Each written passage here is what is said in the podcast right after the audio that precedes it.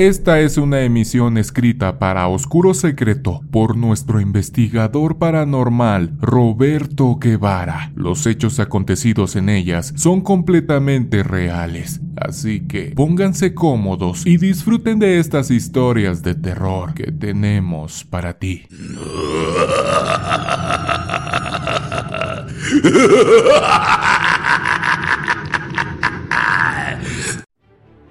Soy oficial retirado de bomberos. Laboré por un lapso de tres décadas, durante las cuales me tocó vivir muchas experiencias paranormales, desde mi ingreso hasta mi retiro del servicio activo.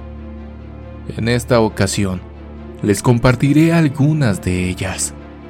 1988.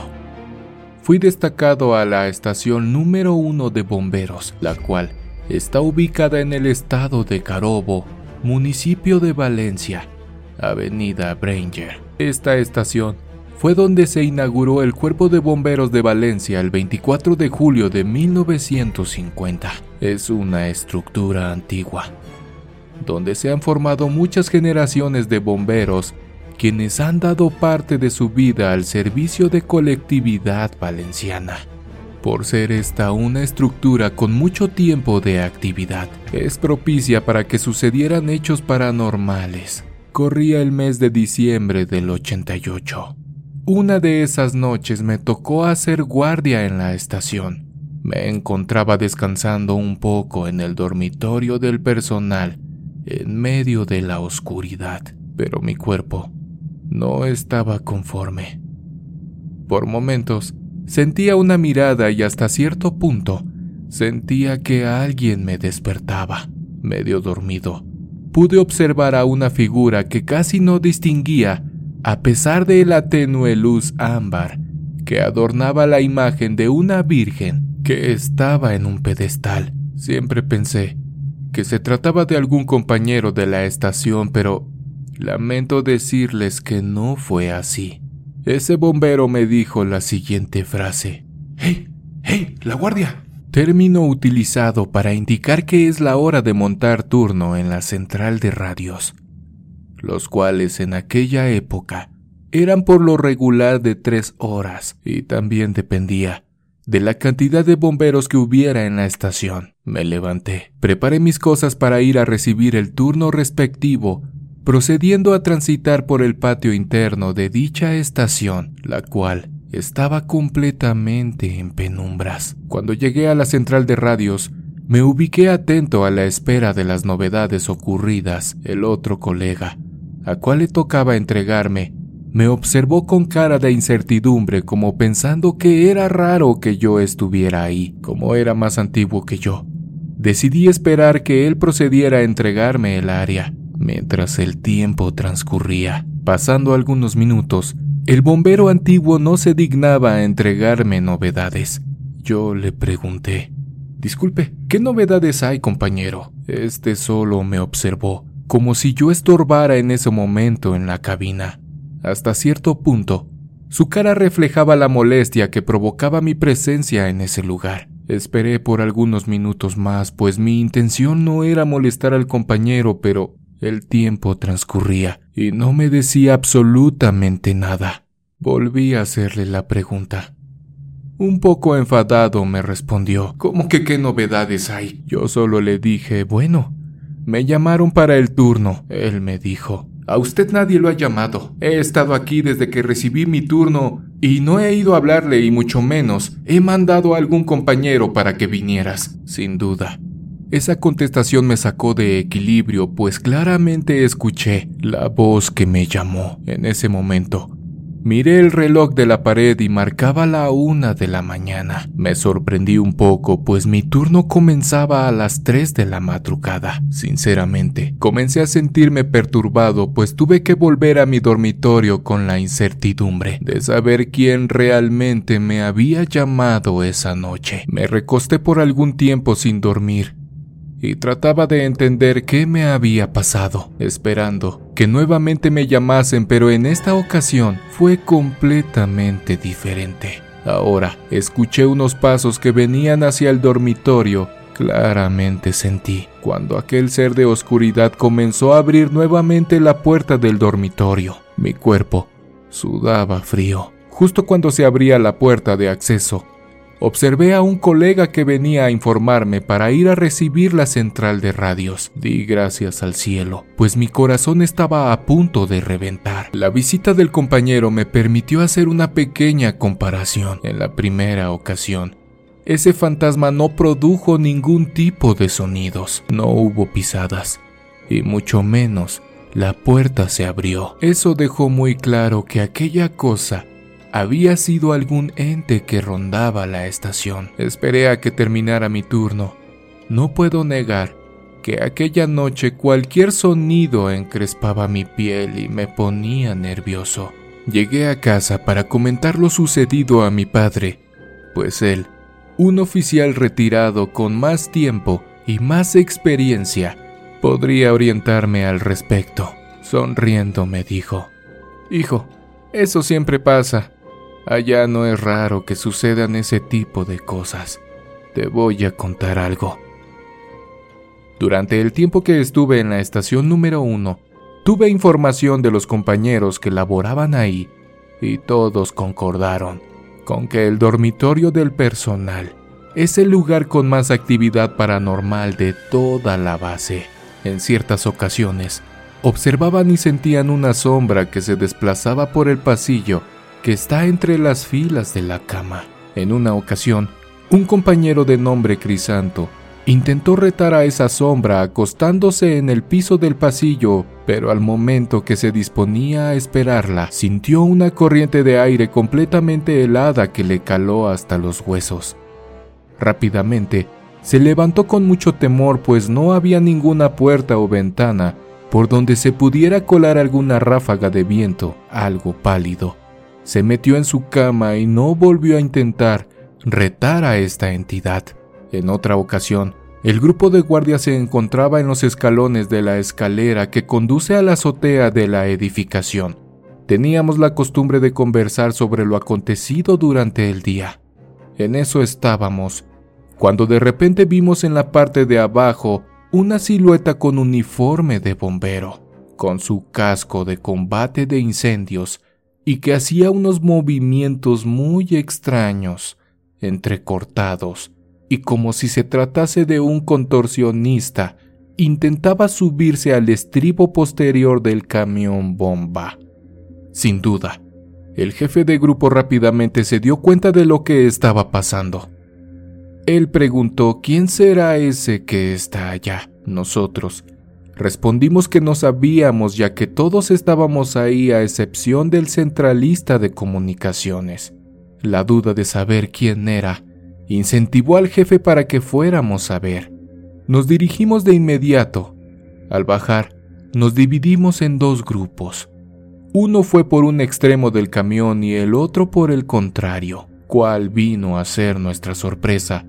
Cuando los grupos chocaron de frente y aquel bombero de movimientos extraños ya no estaba.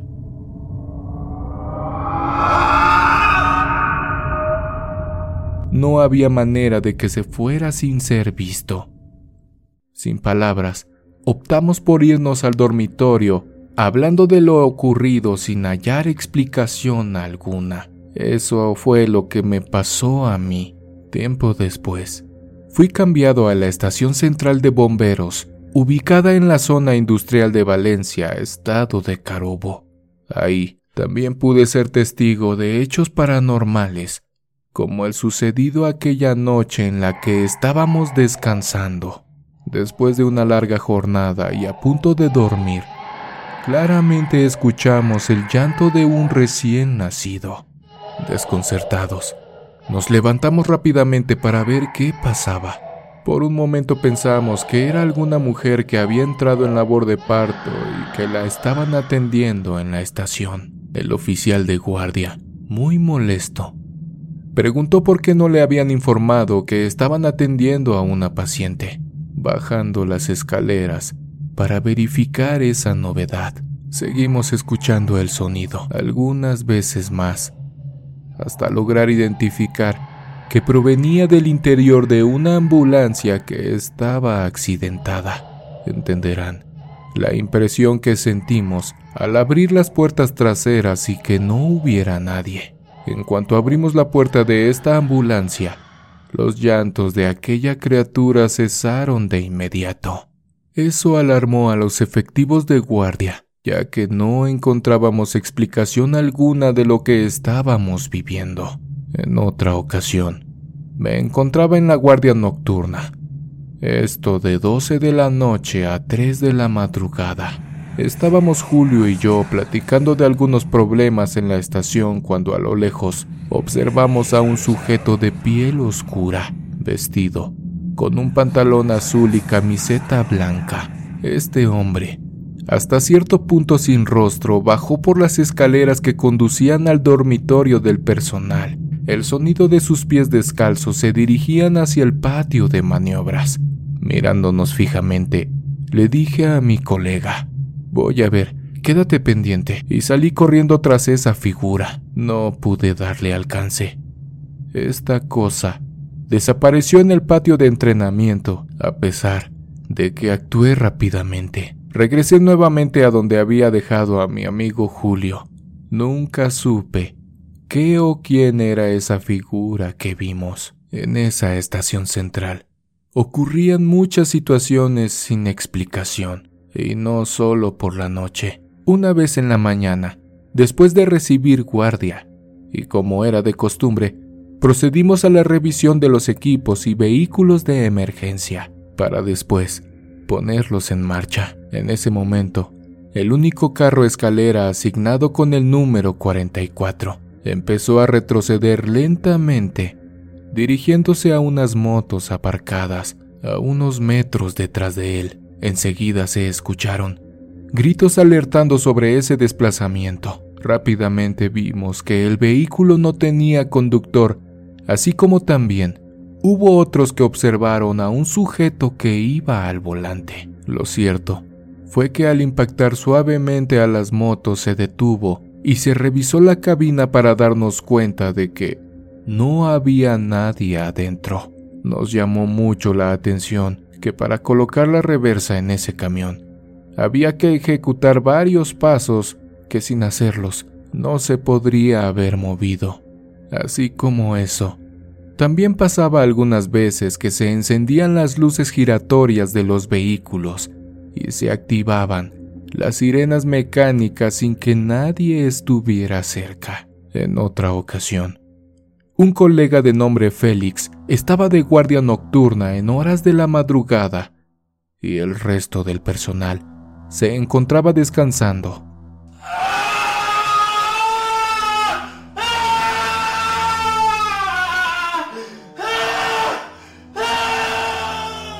Cuando fuimos despertados por un grito estremecedor, enseguida bajamos a la sala de máquinas encontrando a Félix en el suelo y bastante alterado. Lo auxiliamos y una vez ya calmado, nos relató que cuando daba su ronda por esa área, se le apareció un sujeto uniformado de bombero, cuya cabeza se fue deformando y creciendo, convirtiéndose en una especie de monstruo. Félix perdió el conocimiento. Ese mismo día, en horas de la tarde, uno de nuestros colegas tuvo un accidente de tránsito donde sufrió fractura de cráneo. Lo llevaron rápidamente a un hospital donde agonizó por varias horas. Entre los que fueron a verle estaba Félix. Él se impresionó porque en realidad la cabeza que había visto en la madrugada era tal cual como había quedado el efectivo que sufrió el accidente. Por nuestras funciones, debíamos montar seguridad en eventos públicos o conciertos, lo que ameritaba que el personal libre debía presentarse para cumplir con esta actividad. Al culminar las mismas, pernoctábamos en los dormitorios. Uno de esos días, después de una guardia, a una compañera cuyo nombre me reservo entró al dormitorio femenino y observó a una mujer de pelo largo y negro, acostada boca abajo. Enseguida, Se dio cuenta que no formaba parte del equipo de trabajo pues su aspecto no concordaba con las demás compañeras, pero aún así, y por el cansancio, se acostó a dormir. La mañana siguiente, se levantó y no vio a la mujer de la noche anterior, por lo que preguntó al personal de guardia quién era la bombera que estaba durmiendo esa noche en el dormitorio. Recibió como respuesta que la única femenina que había pernoctado era ella y que ninguna otra dama había montado servicio aquella noche. Después de algunos años, ascendí a sargento mayor, desempeñando otras funciones como de oficial de servicio. En esas labores, sufrí un accidente de tránsito con lesiones de riesgo, así como también mis colegas que iban en la unidad. Tiempo después, supimos que una compañera durante su guardia nocturna vio a una mujer con el pelo largo y negro sentada al volante de la unidad donde una semana después sufrimos ese accidente. En ese momento, la bombera vio a la mujer, pero hubo un sonido que la distrajo y cuando volvió su mirada hacia el camión ya no estaba aquella cosa. Además de no haber escuchado el sonido de las puertas del vehículo, al ser abiertas o cerradas, cosa muy rara en una estación, presumiendo que esa aparición era un aviso de que iba a suceder un hecho lamentable como el ocurrido con el accidente en cuestión. Ya con la jerarquía de capitán, fui a ejercer funciones como jefe en aquella estación de bomberos signada con el número uno, ahí donde tiempo atrás inicié. Un día, cuando me encontraba ahí, alrededor de las 13 horas, decidí ir al comedor para almorzar algo. Desde la recepción al comedor, había que pasar por el patio interno, al filo de un pasillo separado del patio, por unas plantas de cayenas que estaban a mi estatura, 1,71, cuando sentí unos pasos de botas atravesando el patio y observé a través de las hojas de las plantas una figura con uniforme azul que pasó hacia la recepción. Rápidamente, pasé hacia el patio para tratar de ver quién era. Este uniformado desapareció como si se esfumara. Debido a todo lo que ya he experimentado, opté por devolverme hacia donde estaban los demás compañeros para preguntarles si habían visto pasar a alguien desde el patio interno hacia la recepción de la estación, diciéndome casi al unísono. No, jefe, por acá no ha pasado nadie. Este tipo de cosas son algo comunes en las estaciones de bomberos. Sin embargo, la incertidumbre y el escalofrío no pueden quedarse a un lado. En una ocasión, un bombero que estaba de guardia fue al comedor de la estación para almorzar. Serían como las 12.30 horas. Cuando volvió a su puesto en la central de radios, dijo que había conversado con un oficial que estaba en el comedor y que cuando le pidió permiso para entrar, el oficial le autorizó. Mi compañero procedió a sentarse a la mesa, entablando una conversación cordial con el oficial, la cual fue muy amena. Cuando platiqué con el bombero algunos minutos después, algo desconcertado, tuve que decirle que en la estación de bomberos no había ningún otro oficial. Él aseguraba que sí, y hasta fuimos al comedor para resolver el asunto. Revisamos por todos los lados solo para darnos cuenta de que no, no había absolutamente nadie en el comedor de la estación y mucho menos en el resto de la estación. Amigos, les sorprenderá que no solo los humanos perciben, ven y sienten a las entidades paranormales dentro o fuera de la estación de bomberos. Tengo algunas experiencias sucedidas a las mascotas o perros de auxilio que nos acompañan en la estación. Ellos perciben mucho más que nosotros, pero eso se los contaremos en otra emisión. Saludos cordiales. Soy el teniente coronel y licenciado Luis Roberto, oficial retirado. Si quieres escuchar los acontecimientos paranormales que han avistado los perros de la estación de bomberos, déjanos tu pulgar arriba. Estimados amigos, Muchas gracias por llegar hasta el final de esta emisión. No olvides suscribirte y activar la campanita para no perderte ninguna de nuestras emisiones. Nos vemos en una siguiente emisión de